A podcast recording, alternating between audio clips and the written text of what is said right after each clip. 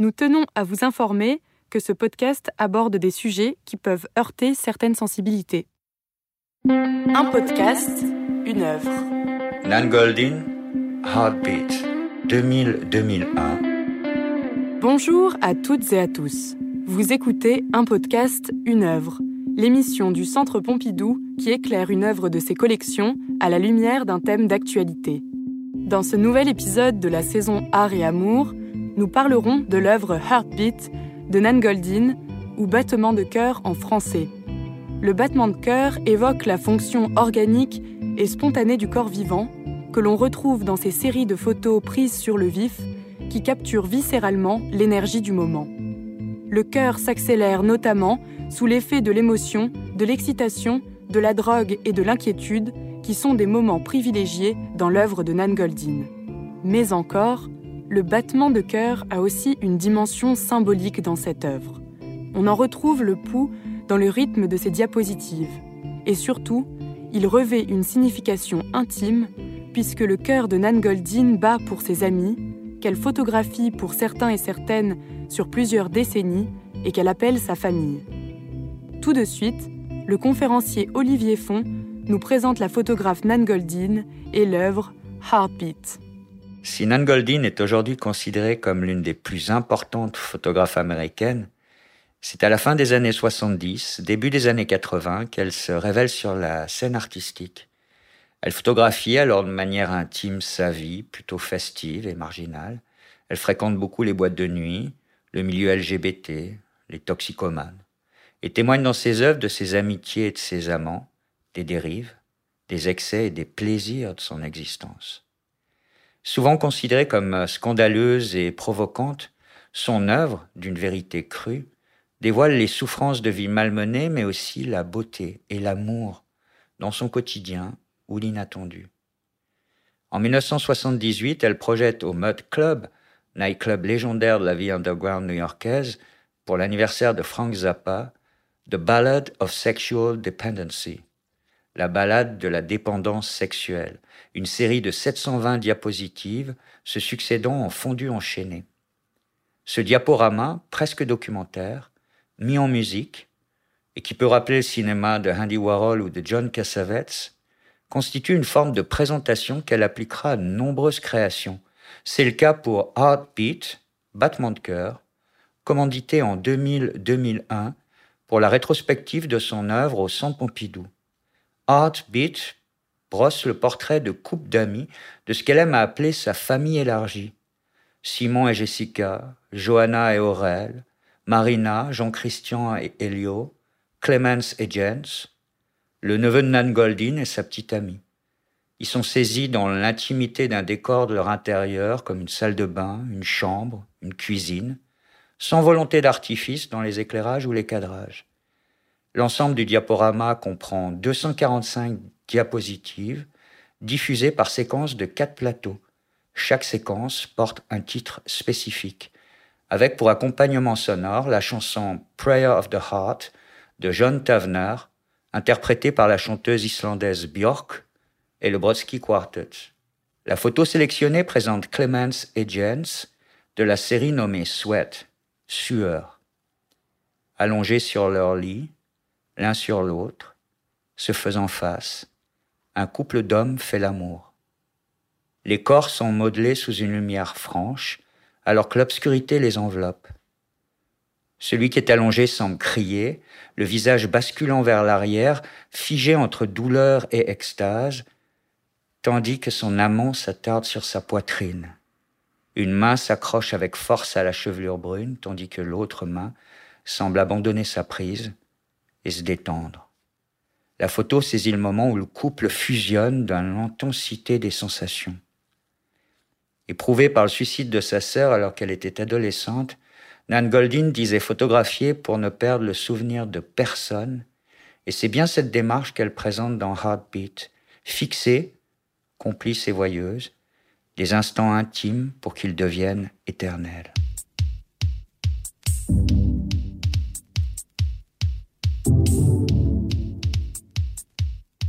J'aime ton corps lorsqu'il est avec mon. Edward Eslin Cummings. J'aime mon corps lorsqu'il est avec ton corps. C'est une chose si neuve. Muscle meilleur et nerf plus. J'aime ton corps. J'aime ce qu'il fait, j'aime ses comment.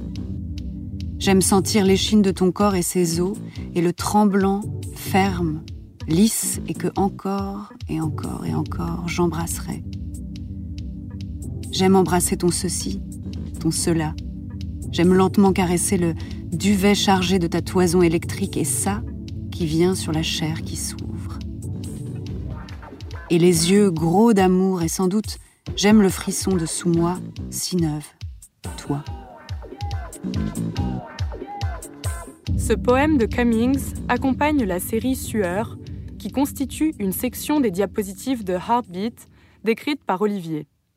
L'œuvre Heartbeat a cela de frappant qu'elle montre l'intimité de couples d'amis que l'artiste photographie notamment pendant qu'ils et elles font l'amour, sont nus dans leur appartement, des chambres d'hôtel ou passent des moments en compagnie de leurs jeunes enfants. Les photographies de Nan Goldin rendent visibles des moments d'intimité qui sont souvent assimilés aux sphères les plus privées et secrètes de la vie. Nan Goldin a un rapport complexe à la famille. Elle grandit dans une banlieue de classe moyenne et voue une adoration sans borne à sa sœur, Barbara, qui se suicide à l'âge de 18 ans. Ses parents tentent de cacher ce suicide au voisinage pour continuer de faire bonne figure et adolescente, Nan Goldin s'enfuit de chez elle pour reconstituer une famille d'amis. Elle se fait la promesse à elle-même de ne jamais cacher la vérité. À 18 ans, elle commence à prendre des photographies pour ne plus perdre les êtres chers et à se droguer, deux pratiques qui, selon ses mots, lui auront sauvé la vie. Autant d'expériences intimes qui fondent sa pratique photographique, comme elle l'écrit. Depuis que je suis adolescente, mon travail m'a toujours indiqué pour qui j'avais vraiment du désir. Je crois en l'intimité, mais je pense que les gens protègent à tort certaines choses, comme la sexualité et la honte qui s'y trouvent attachées. Des gens proches de moi disent que je leur laisse assez d'espace pour qu'ils s'autorisent à être eux-mêmes plus encore qu'ils ne croyaient pouvoir le faire. Mon histoire est celle d'une famille recréée, mais où les rôles traditionnels sont absents. Dans ma famille d'amis, le désir de créer entre nous une intimité aussi forte que les liens de sang est accompagné du désir de vivre quelque chose de plus ouvert. Les rôles ne sont pas définis. Nos relations sont de longue durée. Nous partons, nous revenons, mais ces séparations se font sans que notre intimité se rompe. Nous sommes unis, non par le sang ou par une terre, mais par une morale similaire, le besoin de vivre pleinement et de vivre le moment, un manque de foi en l'avenir, un même respect pour l'honnêteté, le besoin de franchir les limites, une histoire commune.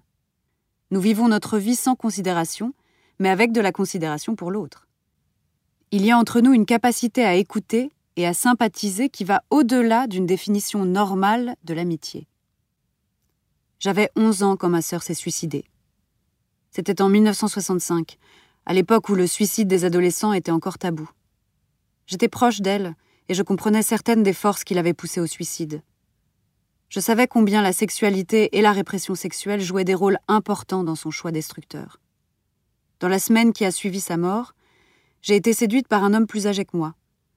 Pendant cette période d'intense douleur et de deuil, j'ai découvert en même temps un intense désir sexuel. Malgré mon sentiment de culpabilité, j'étais obsédée par mon désir.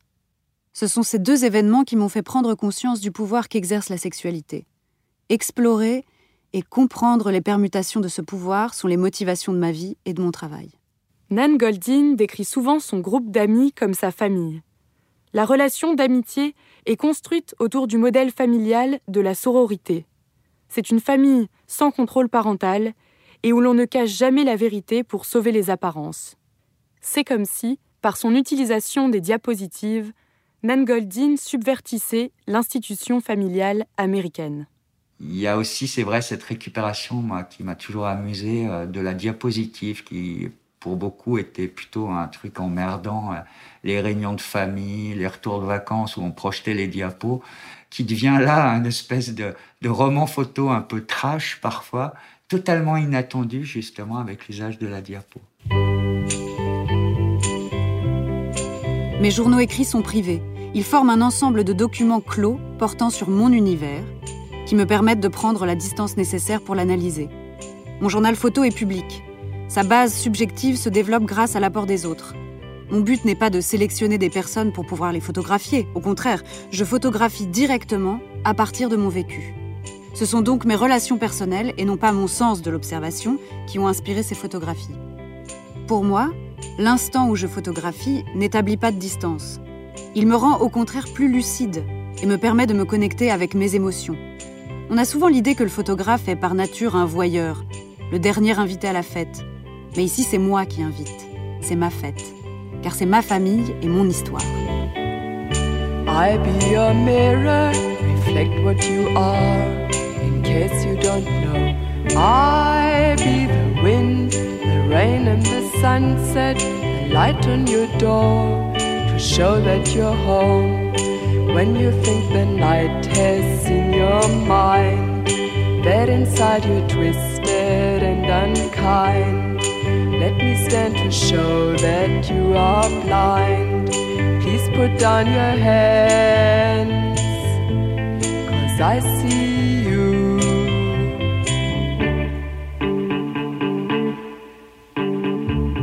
Ce que réinvente donc Nan Goldin dans son travail de photographe, c'est la relation. Les personnes qu'elle photographie sont aussi le premier public de son œuvre lors de ses soirées de projection dans des appartements puis dans des bars new-yorkais. Selon la critique d'art Elisabeth Lebovici, Nan Goldin construit une autofiction dont les lieux sont aussi des acteurs de la relation avec ses proches. Dans son livre intitulé Ce que le sida m'a fait, elle écrit que ce quartier indistinct que l'on appelle downtown n'est pas seulement un lieu, mais un sentiment, une façon de se sentir artiste, de vivre sa vie. À son tour, Olivier nous raconte l'ambiance des années 80 entre Paris et New York. Dans les années 80, j'étais euh, barman au, au, Palace, qui était un des plus hauts lieux euh, de la de la nuit, hein, j'ai envie de dire parisienne, et euh, il y avait quelque chose qui était assez festif, c'est vrai, un peu déluré. En plus, c'était un lieu qui était beaucoup fréquenté par la communauté euh, lesbienne, gay. Et puis, euh, d'une certaine façon, tout, tout ce milieu festif, je l'ai bien retrouvé dans l'œuvre de Nat Golding, mais je suis aussi d'une génération qui a connu évidemment à l'arrivée du fléau qui était le sida. Et il y avait euh, comme une sorte de double lecture que je retrouve parfaitement euh, chez Nan Goldin, c'est-à-dire euh, cette volonté euh, de faire la fête jusqu'à l'excès, alors qu'à l'extérieur, euh, les amis euh, disparaissaient d'une façon assez terrifiante. Il fallait pallier par une fête excessive la mort qui fauchait les plus jeunes et les plus festifs. Donc il y avait une certaine contradiction, une opposition qui était assez violente. Puis il y a aussi, euh, j'ai aussi la chance de connaître New York, euh, donc à la fin des années 80, où il y avait tous ces quartiers, Alphabet City, euh, chantés par Prince, ou le quartier maintenant qui est devenu très très à la mode de Meat Market, qui était complètement investi par les communautés festives. Il y avait des espèces de boîtes de nuit éphémères, instantanées qui s'y créaient. C'était aussi des lieux de prostitution, donc il y avait dans New York comme ça un esprit euh, qui était euh, hyper créatif, hyper festif, qui se réaccaparait des lieux qui étaient plutôt des lieux de perdition, qu'on retrouve complètement dans l'œuvre de Nan Goldin. Mantra d'amour et d'extase. Enrique Juncosa. Twirl. Palladium. Jay's Hangout. Xenon. Queen. Hôpital éphémère. Distrito. James Dean. Metro, La Terrazza, Zone DK, Heaven, The Fridge, Kingsway Hotel, Estebar, The Break, Cha Cha, G, Splash, Roxy's, La Piscine, Picasso, Fellini, Morocco, Midway, Alien, Bus Stop, Vino, Twillo, Apollo, Stars, Tunnel, La Oficina, Members, Ministry of Sound, Barracuda, Ricky's, Toller, Camp, Sound Factory, Black Cat, Biarritz, Moog, Blue Boy, Castropol, La Guerra, El Antro, Lost City, Coco Latte, Trade, Foxy, Coppelia, Pulp. Hum. À répéter pour s'endormir.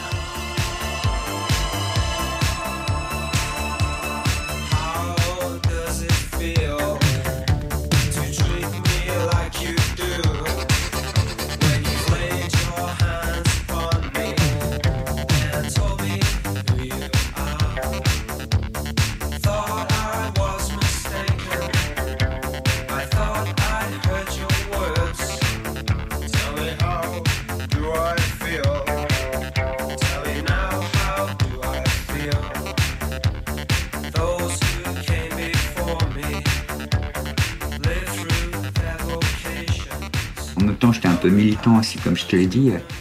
C'était assez terrifiant parce qu'il y avait euh, cette espèce de. C'était la montée de l'acide, du garage, etc. Il y avait la fin des, des, des discos queer, un peu, tout ça.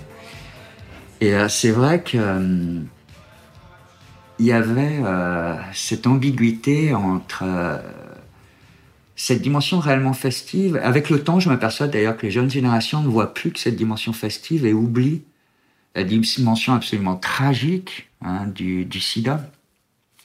Et c'était cette espèce d'ambiguïté euh, qui était, euh, je trouve, euh, certainement la plus marquante. C'est d'autant plus violent quand on a une vingtaine d'années. C'est le moment où justement il doit y avoir une certaine forme d'insouciance qui était bien traduite par la fête, mais elle se complétait de cette espèce de faucheuse omniprésente qui était totalement inattendue. Le sida a changé ma vie. Il y a la vie avant et après le sida. Nous étions à Fire Island la première fois que nous avons entendu parler du sida, en juillet 1981. J'étais avec Cookie Muller, son amante Sharon et le photographe David Armstrong, l'un de mes plus anciens et meilleurs amis, et deux ou trois autres garçons. Cookie écrivait une chronique artistique mensuelle pour le magazine Details. Elle était la starlette du Lower East Side. Poétesse, écrivaine, elle avait joué dans les premiers films de John Waters. Elle était la reine de la scène sociale de downtown New York. Cookie a commencé à lire tout haut l'article du New York Times à propos de cette nouvelle maladie. David se souvient que nous avions tous un peu ri. On ne pouvait pas concevoir l'ampleur de ce qui allait se passer, que c'était ça qui nous attendait. Et puis je me souviens d'un article dans le New York Times intitulé Le cancer gay. La première mort d'un proche est arrivée en 1982. C'était l'un des amants de David. Il était mannequin. Mon art était le journal de ma vie. Je photographiais les gens autour de moi. Je ne pensais pas à eux comme des personnes vivant avec le sida. Vers 1985, j'ai compris que la plupart des gens autour de moi étaient séropos. David Armstrong a pris une photographie incroyable de Kevin, son amant de l'époque, juste avant que celui-ci n'entre à l'hôpital. Je l'avais photographié quand il était en bonne santé. À ce moment-là, on ne savait pas grand-chose. L'ignorance régnait. Nous étions obsédés par les causes. Il y avait toutes sortes de rumeurs, du poppers au bacon. Les gens se faisaient tester, j'étais dans le déni de la mort. Je pensais que les gens pouvaient la vaincre. Et puis les gens ont commencé à mourir. C'est grâce à l'artiste et activiste Avram Finkelstein que j'ai commencé à m'engager vers 1986-87. Le sida a mis l'émotion et l'urgence au centre des pratiques activistes et esthétiques. Les artistes des quartiers du East Village et du Lower East Side de New York étaient confrontés quotidiennement à la mort et à la disparition de leurs amis. Face à cette situation, Nan Goldin a produit des images du point de vue de la proximité et de l'affect. Des photographies pour consigner le souvenir, pour garder en mémoire l'amour et la séparation, la joie et la douleur, la rencontre et le deuil.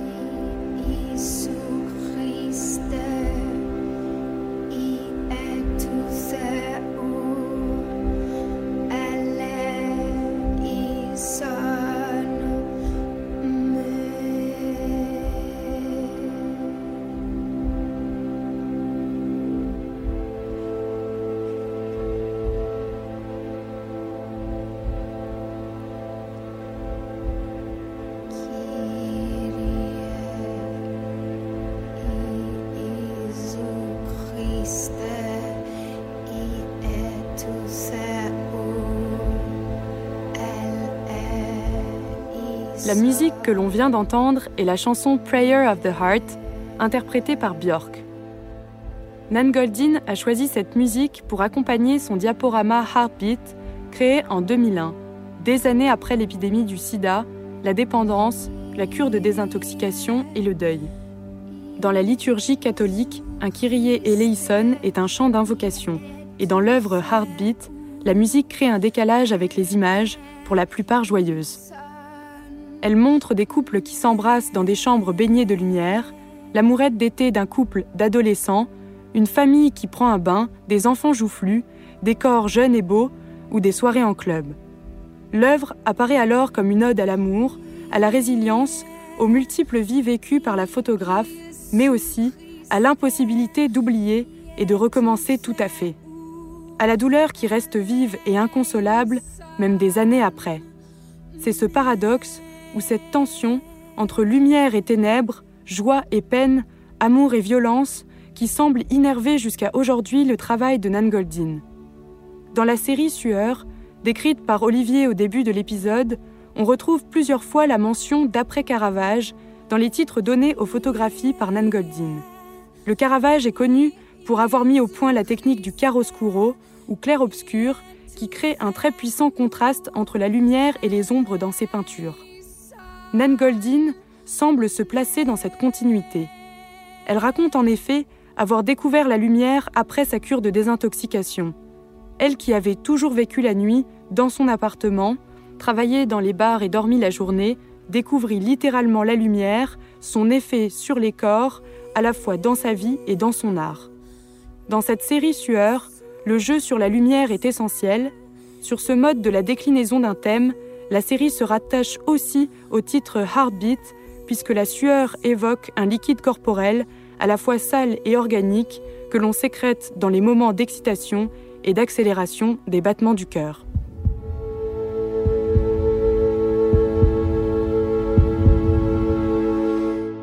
Dans son livre La gentrification des esprits, l'activiste et autrice Sarah Schulman regrette que les jeunes générations semblent avoir oublié l'histoire du sida. En tant qu'ancienne militante ACT UP à New York, dans les années 80, elle a vu sa ville se transformer et perdre sa dimension libre, révolutionnaire et avant-gardiste. Elle raconte le fossé générationnel qui s'est creusé entre les survivants et survivantes de l'époque du sida et les plus jeunes générations. L'époque de Nan Goldin est marquée par la maladie, autant que par les clubs, la vie ensemble et les multiples rencontres. Mais de nos jours, l'épidémie du Covid nous contraint à limiter les contacts sociaux et physiques qui se dématérialisent en grande partie dans l'espace numérique.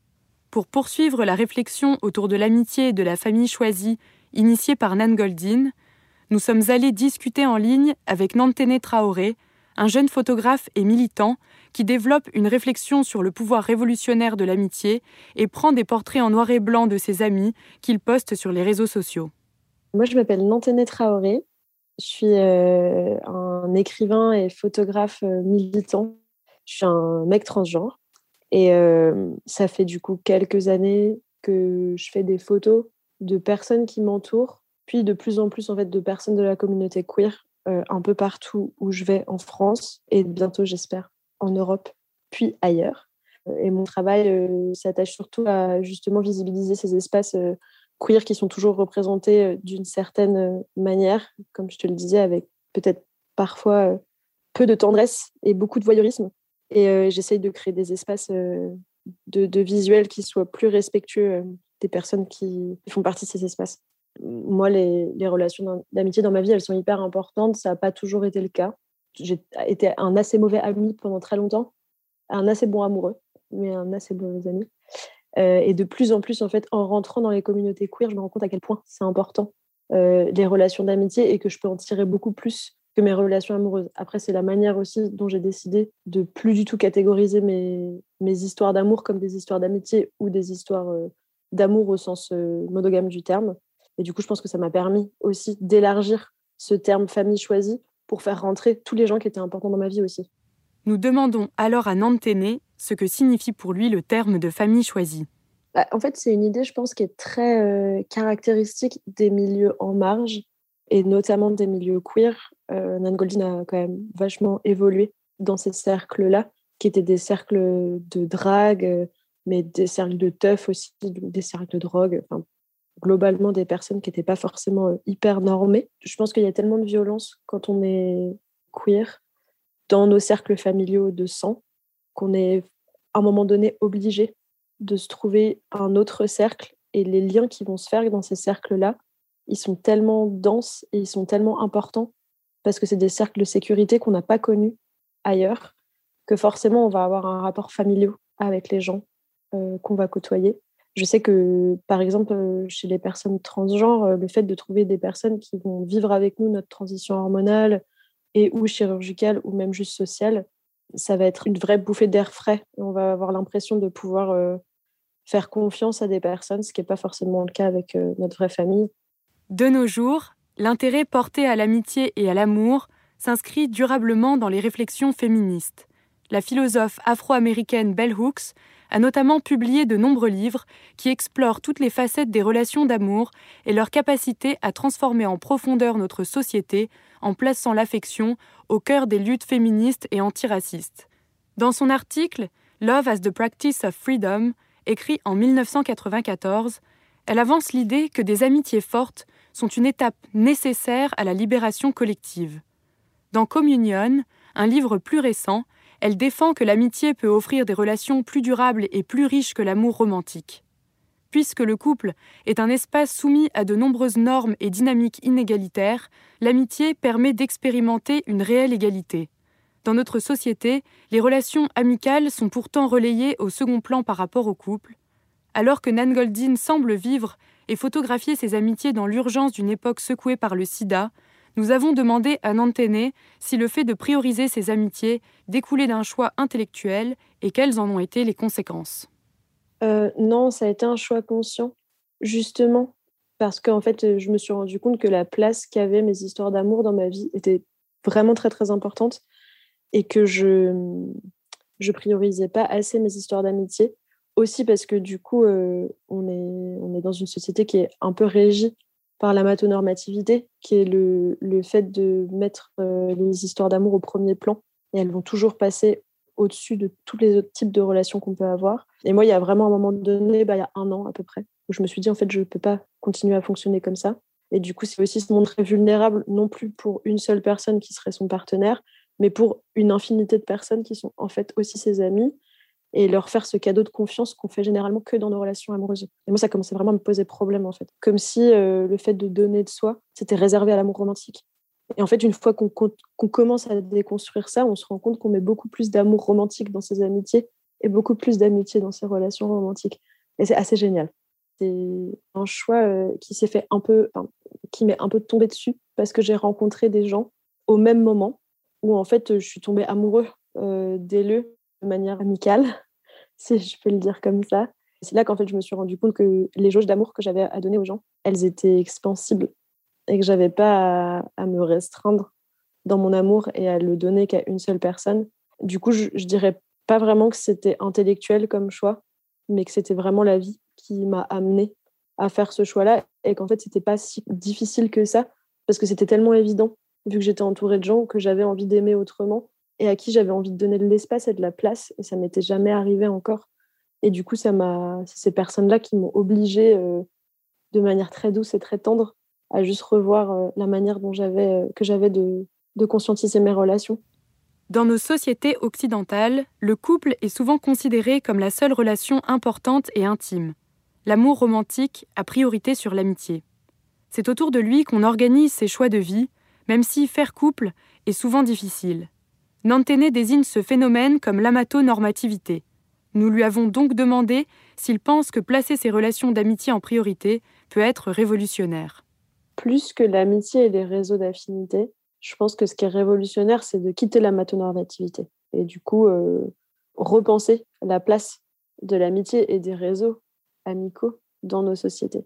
Si on prenait plus de temps et d'énergie pour prendre soin de nos amitiés et pour leur donner d'autres facettes, donc des facettes qui vont être plus amoureuses, euh, des facettes qui vont être euh, plus tendres, des facettes qui vont être plus vraies, en fait. Je pense qu'il y a un vrai potentiel révolutionnaire. Et en soi, je pense que ça arrive un petit peu en ce moment, aussi parce qu'il y a de plus en plus de personnes euh, qui se revendiquent de l'anarchie relationnelle ou du polyamoureux, du polyamour, pardon, et qui essayent du coup de développer d'autres types d'amour.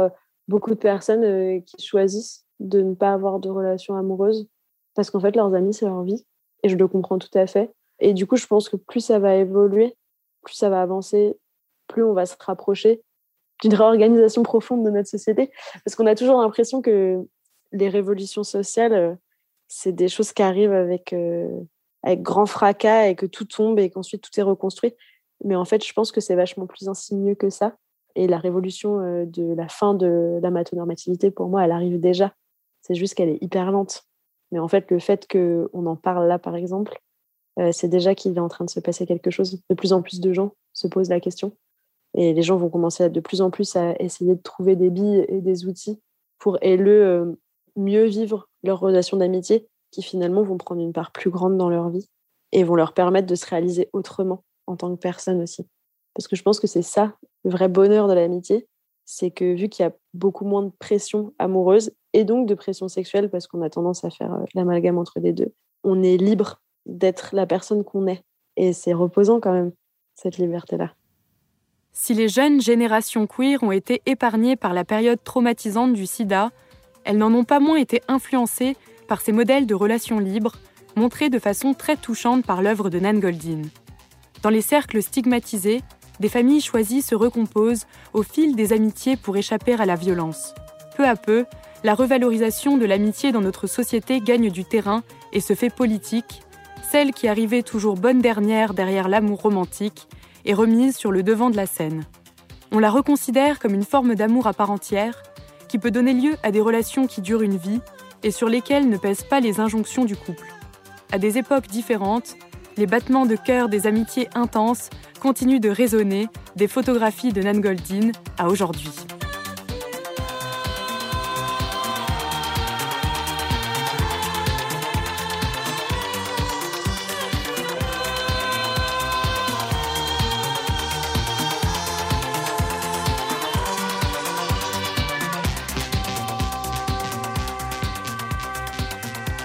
Merci à toutes et à tous d'avoir écouté cet épisode de l'émission Un podcast, une œuvre du Centre Pompidou. Réalisation et production Julie Micheron. Éditorialisation et production Clara Gouraud. Enregistrement et mixage Yvan Gariel. Montage Antoine Dahan. Habillage musical de Nawel Benkraïm et Nassim Koussi. Nous remercions tout spécialement Hélène Bressian pour ses lectures de textes de Nan Goldin, Olivier Font et Nanténé Traoré. Rendez-vous le dernier jeudi du mois prochain pour un nouvel épisode de la saison Art et Amour.